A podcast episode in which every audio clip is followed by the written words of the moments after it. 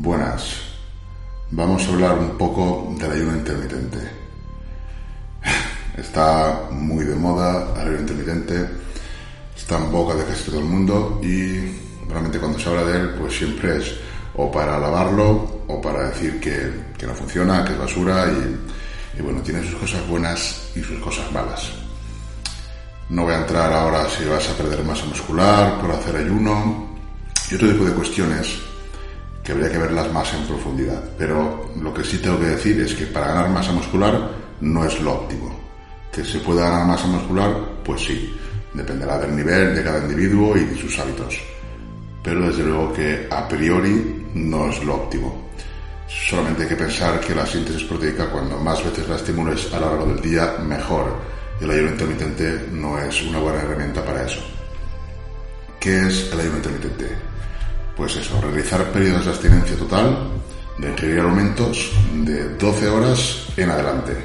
Puede ser 12, 16, 20, 24 horas, de estar unas horas sin ingerir alimentos, más de 12 generalmente, se consideraría ayuno intermitente.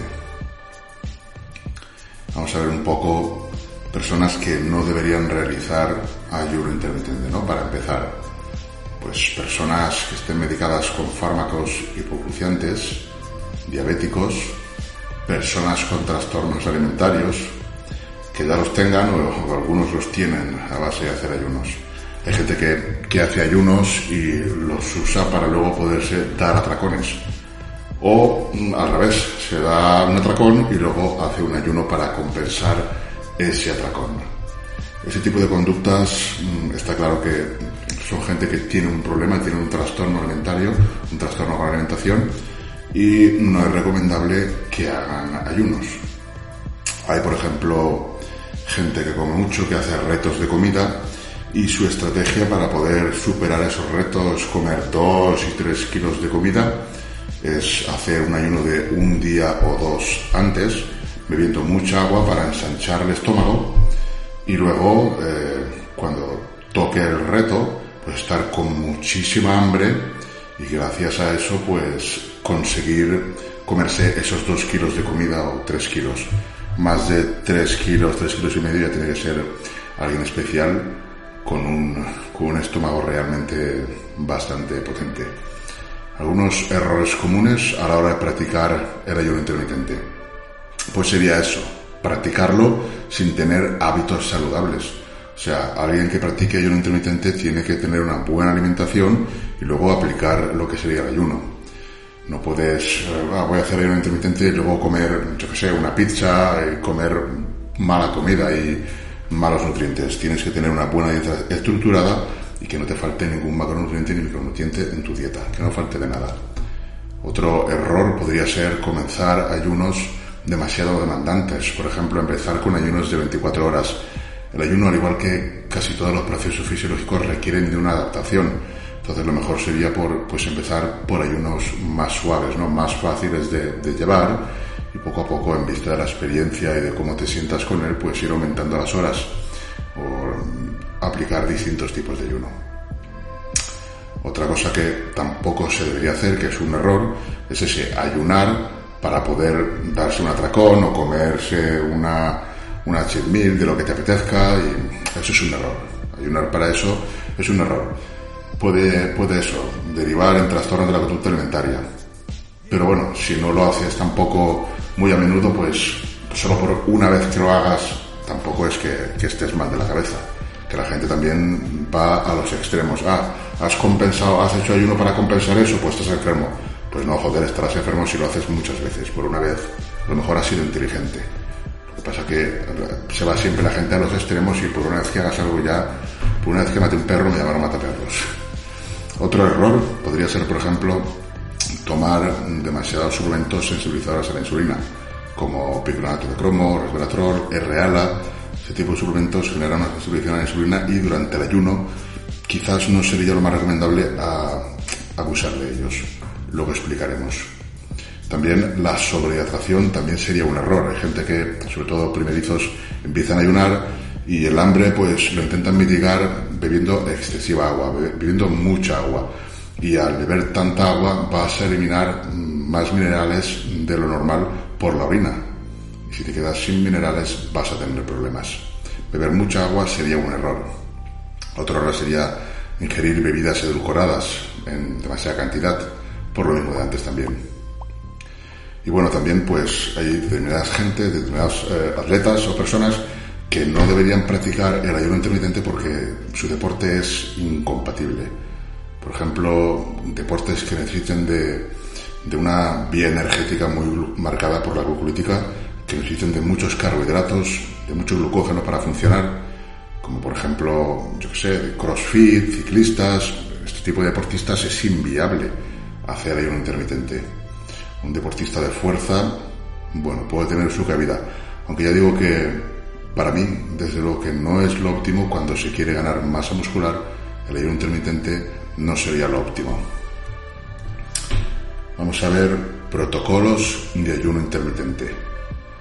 El ayuno de 12-12. Este protocolo sería el mejor para iniciarse en el ayuno intermitente. Sería un periodo de 12 horas sin ingerir alimentos y seguido de un periodo de 12 horas en el que sí podríamos ingerir alimentos. Este ayuno es bastante interesante cuando lo que queremos es buscar un ligero déficit, ya que te puede saltar una comida. Por ejemplo, supón que cenas a las 10 de la noche y luego el día siguiente te despiertas a las 8 de la mañana, a las 7 de la hora que te despiertes, no haces el desayuno y a las 10, 10 y media de la mañana almuerzas.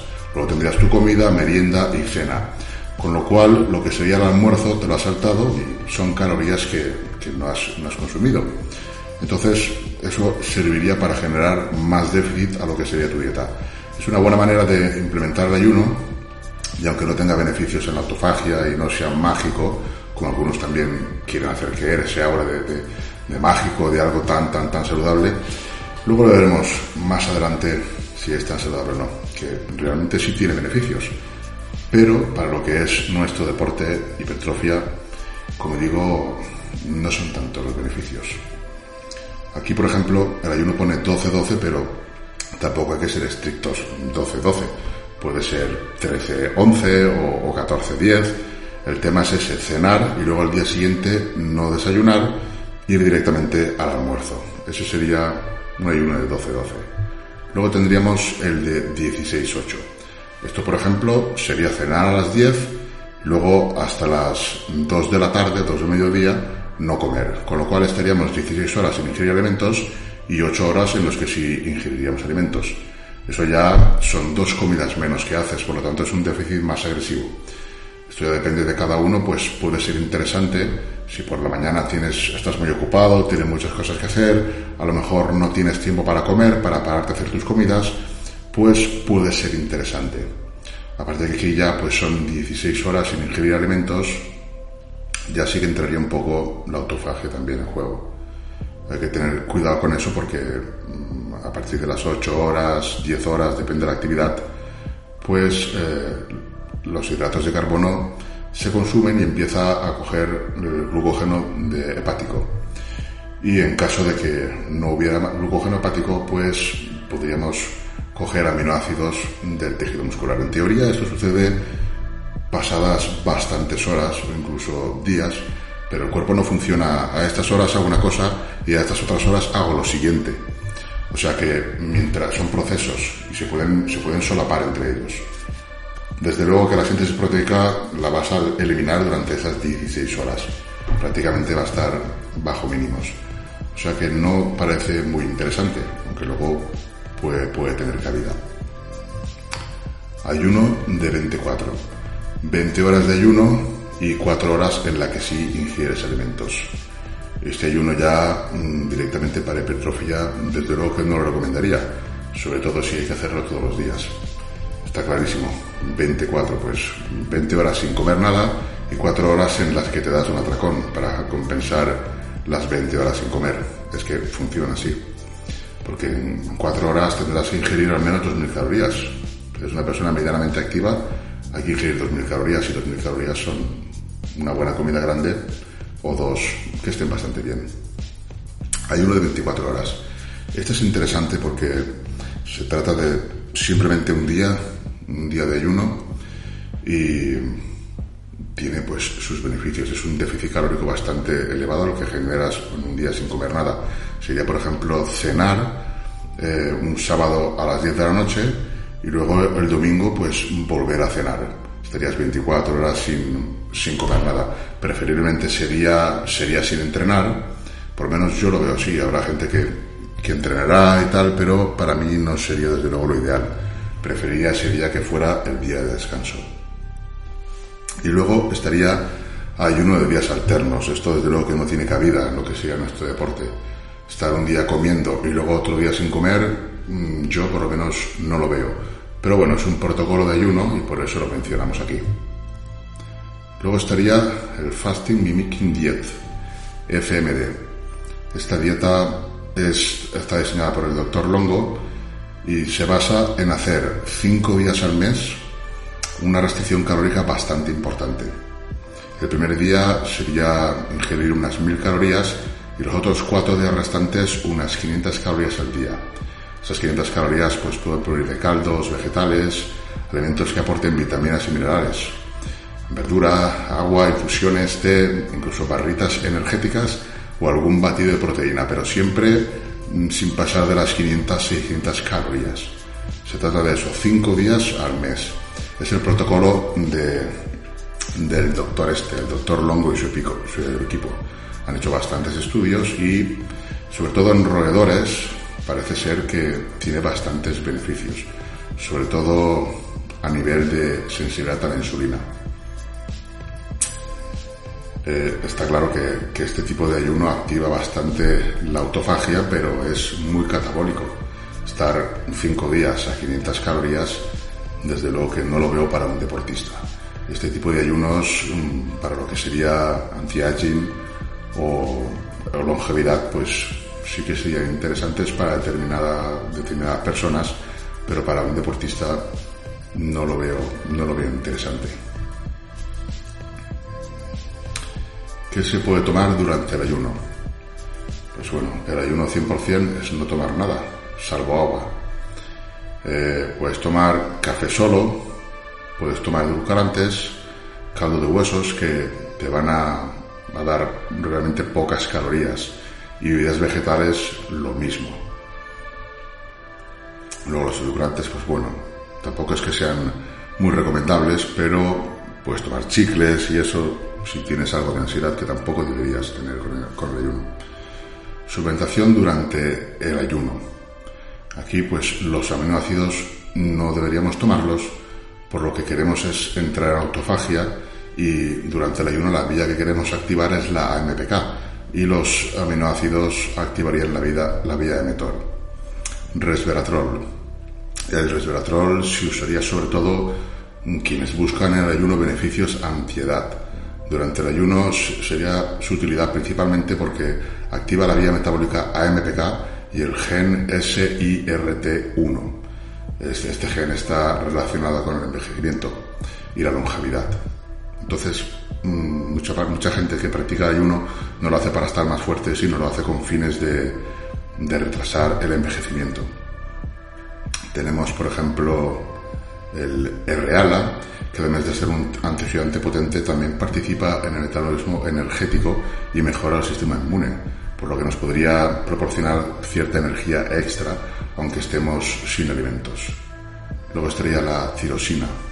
Este, este aminoácido, pues, también se supone que activa el metabolismo, ayuda a estimularlo, por ser un, precursor de la hormona tiroides y de las catecolaminas. Y también de la melanina. La L-dopa.